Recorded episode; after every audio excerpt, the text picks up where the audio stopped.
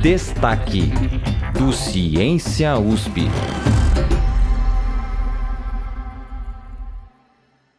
No começo de 2020, quando a pandemia da Covid-19 se espalhou rapidamente, o mundo científico se uniu em um esforço nunca antes visto na história. A busca por uma vacina acelerou de forma dramática o ritmo da pesquisa farmacêutica. E o objetivo era claro: salvar o planeta de um vírus perigoso e até então desconhecido. Era de se esperar que, em vista do sucesso da empreitada, a valorização do método científico e dos seus resultados se tornasse ainda mais universal entre a população. Por quê? Porque você é contra as vacinas. Você não sabe que estão injetando no seu corpo. Eu não tomei a vacina. Eu cheguei à conclusão que as vacinas elas é, não são eficazes naquilo que ela promete ser. E... Só que o período de crise abriu caminho para que o movimento anti-vacina e anti-ciência tomasse ainda mais força. Mas por quê?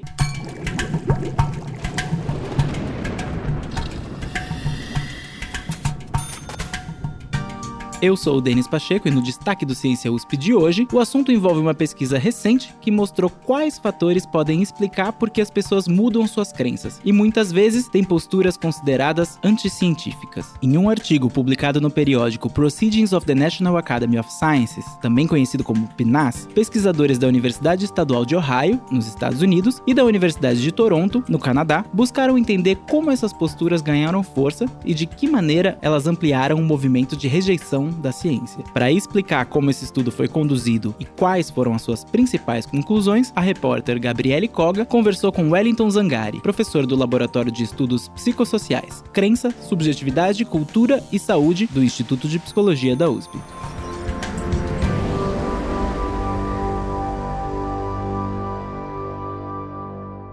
Oi, Gabi. Oi, Denis e ouvintes. Para começar a nossa conversa, o professor Zangari contextualizou o aumento das visões anticientíficas nos últimos anos. Fenômenos como o movimento anti-vacina, a negação de mudanças climáticas e o terraplanismo, que, acredite se quiser, defende que a Terra é plana, são alguns dos exemplos mais famosos. Para o professor, essas crenças têm ganhado dimensão principalmente pela rápida disseminação de informações na internet. A internet favorece a rápida proliferação, transmissão. A gente pode falar de uma certa epidemia epidemiologia das ideias anti-ciência. São ideias que nascem em certos grupos e que se disseminam de modo bastante rápido. Isso é perigoso porque tem implicações sociais, tem implicações políticas e, inclusive, implicações na área da saúde. Não apenas a gente está falando de algo que diz respeito a uma questão de informação adequada, mas a gente está falando de risco para a vida. É um assunto bastante bastante importante de ser tratado e, sobretudo, de encontrarmos antídotos. A partir de uma série de dados e estudos anteriores que exploraram a psicologia de ser anti-ciência, os pesquisadores apontaram quatro bases centrais de princípio-chave que impulsionaram atitudes anticientíficas. Esses princípios foram baseados em análises que levaram em conta a capacidade de persuasão, o processamento de informações, o nível de influência e a identidade social dos envolvidos. Tudo isso aplicado principalmente às fontes originais da informação científica. Sobre Sobre isso, o professor comenta mais. Eles apresentam de modo muito claro e bastante didático quatro pontos que eles consideram fundamentais para a gente entender por que, que as pessoas são, digamos, anti-ciência, né? eles são contra o conhecimento científico. O primeiro é a respeito da fonte de informação científica, ou seja, da onde parte a informação científica. Então, eles vão dizer que os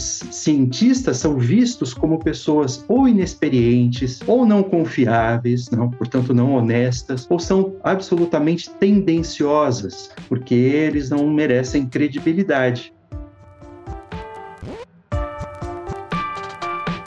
Se o problema está na fonte de informação e na alegada falta de credibilidade dos cientistas, o estudo sugere que seja necessário aproximar as pessoas de como se faz a ciência. Um dos pontos cruciais sobre a reformulação da divulgação científica envolve não informar apenas resultados de pesquisas, mas também explicar o pensamento crítico do método científico. Ou seja, não adianta defender que as vacinas são importantes. É preciso explicar como a ciência chegou a essa conclusão de forma clara e detalhada. De acordo com o estudo, é fundamental que a ciência apresente à sociedade as várias etapas que devem ser seguidas pelos cientistas em seus diferentes ramos e especialidades.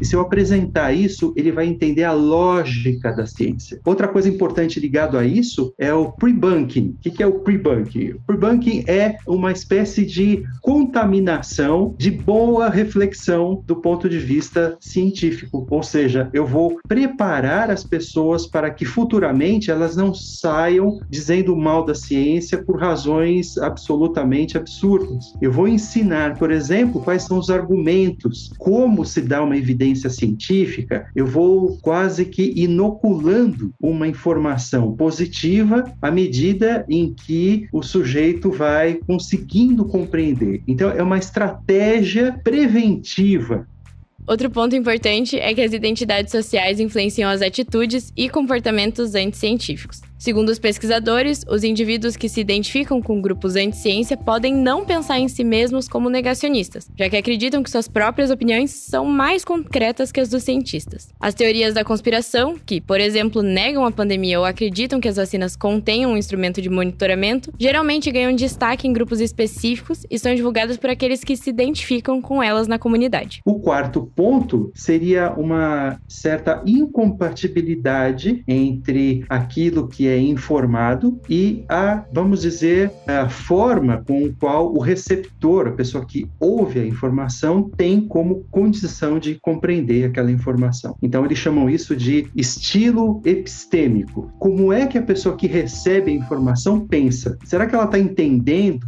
a complexidade por trás da informação. Então, aqui a forma de se lidar é não apenas informando, mas dizendo também como a informação científica foi, vamos dizer, desenvolvida. Para o professor Zangari, pesquisas envolvendo crenças e princípios da psicologia são essenciais para combatermos a cultura anti-ciência e seus ativistas. E ele dá detalhes sobre o assunto. É um artigo que apresenta uma realidade social, por exemplo, nesse caso aqui, de como as pessoas se tornam anticientíficas, mas também apresentam quais as ferramentas, estratégias necessárias para combater esse estado de coisa. Não é apenas a apresentação de uma realidade triste, mas é a apresentação de soluções possíveis. Muitas dessas soluções que são apresentadas aqui, das quais nós já falamos, elas já foram testadas. Então, isso também tem uma certa validade. Nós sabemos quais os meios pelos quais a gente pode diminuir ao longo do tempo essa, vamos dizer, atitude anticientífica e tornando essa atitude favorável à compreensão científica, ao fazer científico.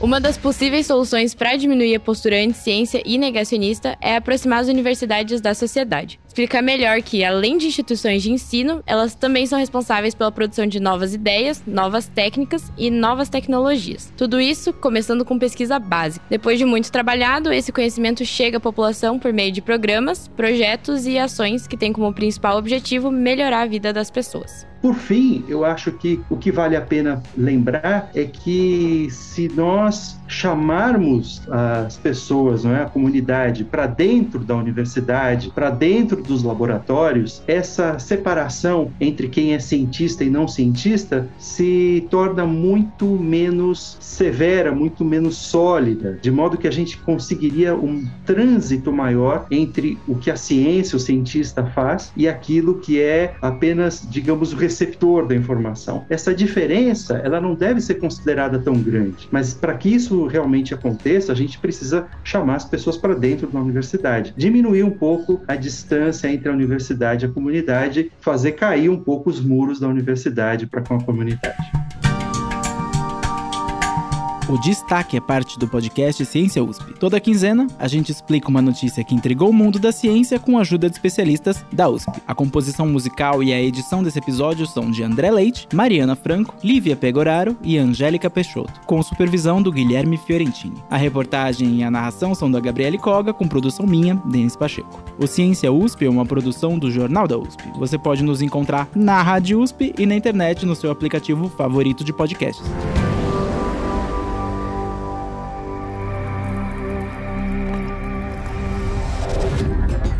Destaque do Ciência USP.